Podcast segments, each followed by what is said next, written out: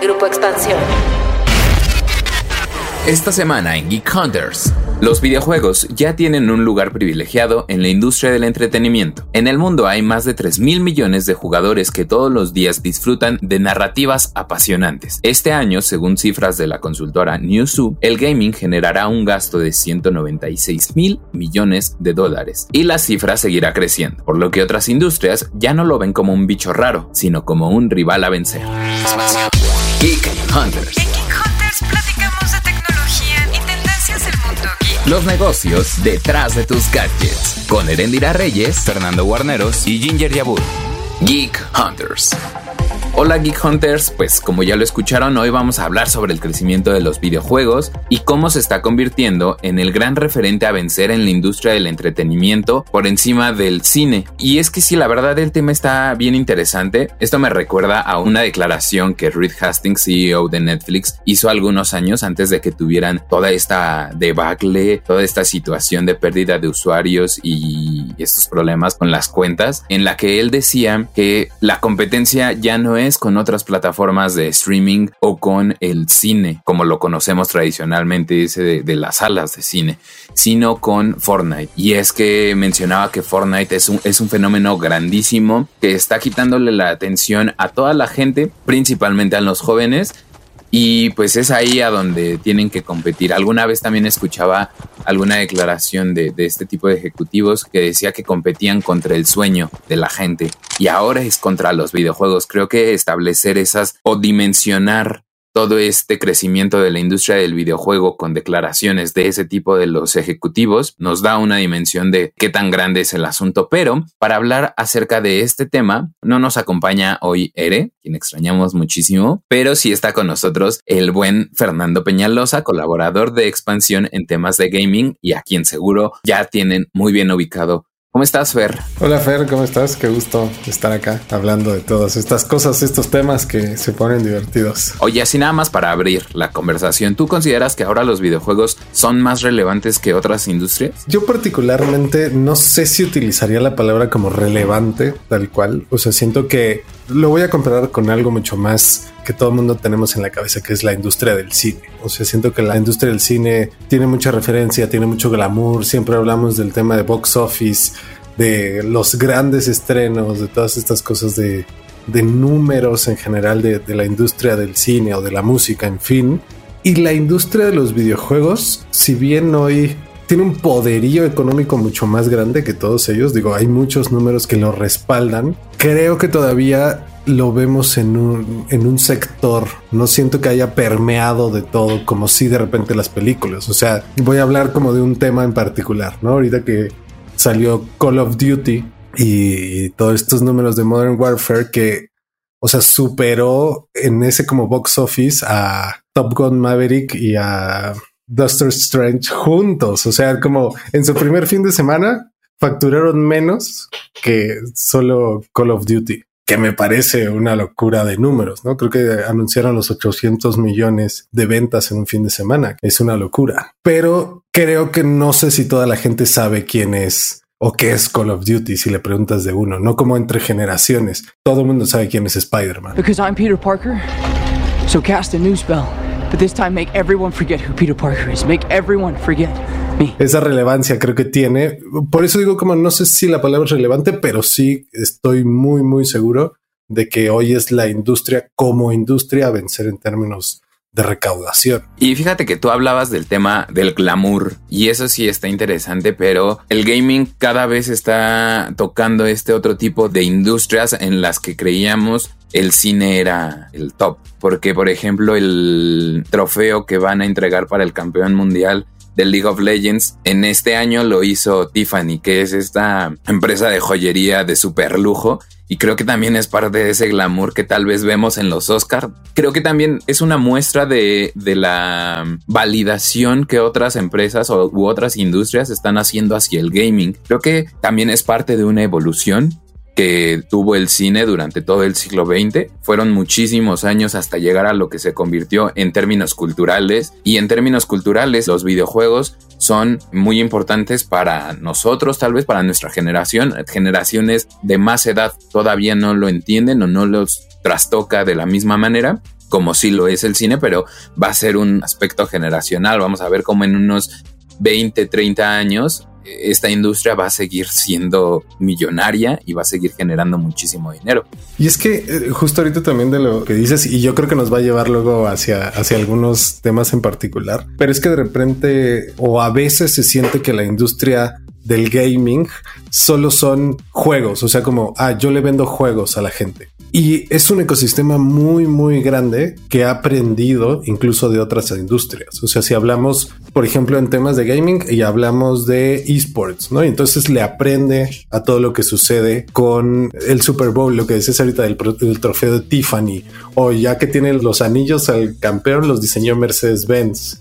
Entonces le aprendió a la industria de los deportes, ¿no? La música también es vital. Hablando otra vez de League of Legends, Lil Nas X es el presidente, lo pongo entre comillas, de League of Legends y es el que tiene el tema y la canción. Y ahorita está súper bien rankeado en Spotify y en todas las plataformas.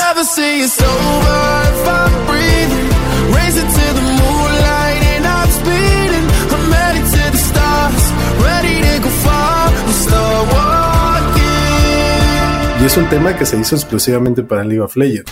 Luego podemos entrar a temas de Twitch y lo que genera en views, lo que genera en redes sociales, en influencers. es, un, es un ecosistema muy, muy grande, más allá de solo vender juegos a los usuarios. O sea, ya es una mega plataforma y que va en muchos sentidos, series, películas, o sea, ya hay de todo y que sale desde los videojuegos, ¿no?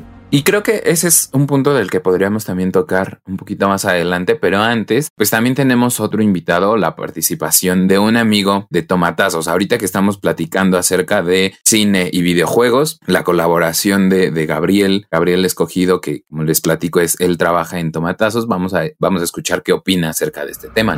Hola amigos de Geek Hunters, gracias por invitarme a hablar de la relación entre el cine y los videojuegos. Creo que más que una competencia, ambos medios se voltean a ver uno al otro y esto ya desde hace por lo menos unos 10 años. Creo que evidentemente no somos los primeros en notar que los videojuegos han comenzado a darle mayor importancia a ciertos aspectos narrativos como la construcción de tramas y personajes, pero creo que la relación entre ambos medios va un poquito más allá de eso. La discusión me recordó una entrevista con Neil Druckmann, el director de The Last of Us, en la que él explicaba cómo cree que las posibilidades narrativas que ofrecen los videojuegos en relación al cine y la televisión es la interactividad, ¿no?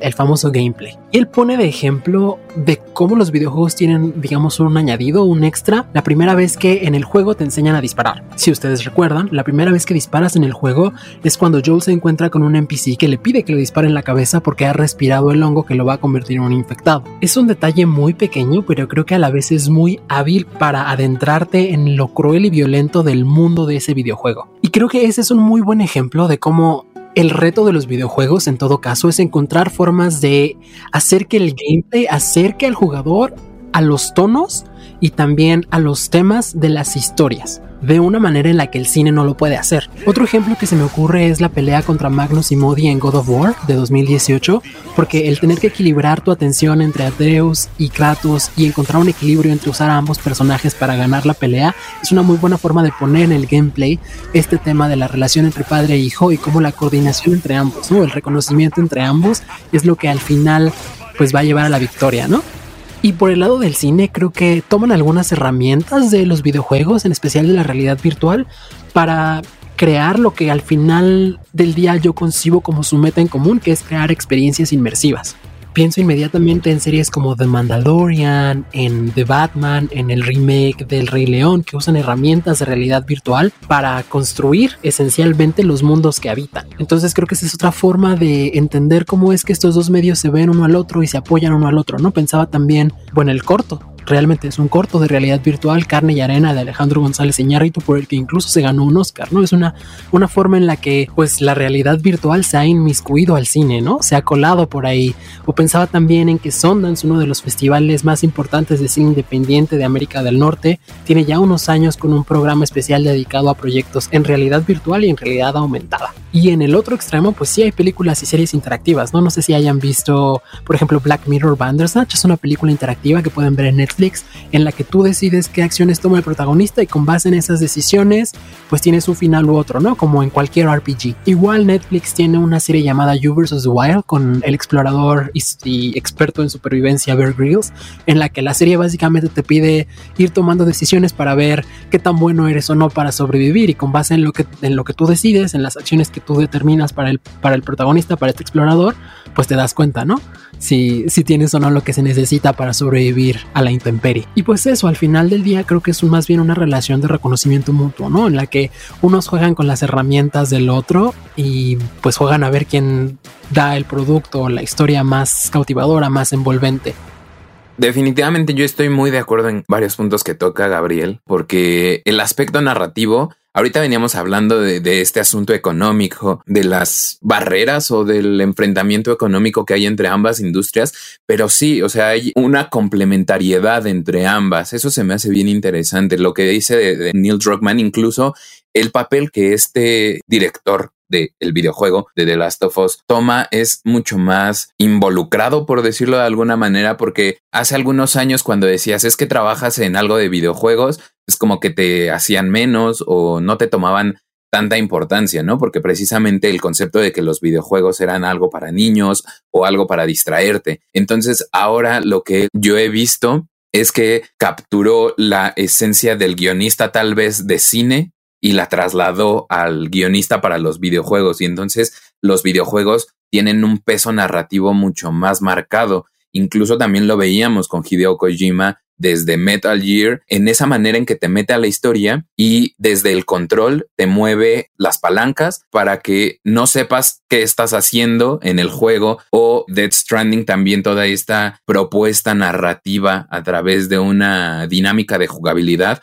sí se me hace muy interesante lo, lo que se está proponiendo también a nivel narrativo en el medio del videojuego. Y ahí fíjate que yo también una cosa de la que dices, siento que al final nosotros y en la industria creativa tiene ganas de contar historias, ¿no? O sea, nosotros queremos contar historias, nos gusta, o sea, el cine cuenta una historia, lo mismo que hoy pasa con los videojuegos, estamos contando ya historias más robustas, pero no eso no quiere decir que se esté sustituyendo una con la otra. Digo, hace tiempo contábamos radionovelas y surgió la televisión y surgió todas estas cosas que terminan aumentando un poco la experiencia en función del contexto en el que estás hoy el gaming puede contar la misma historia, lo que decíamos con el tema de Bandersnatch de Netflix. O sea, es una forma de contar las historias. Hoy el gaming cuenta historias y que te da algunos más recursos de los que tenías contra la tele o contra el cine, ¿no? Incluso se le lleva, hay muchos promotores de que ya debe de ser considerado el octavo arte, ¿no? O sea, es, es eso, o sea, tienes una historia tan rica que además tú eres inmersivo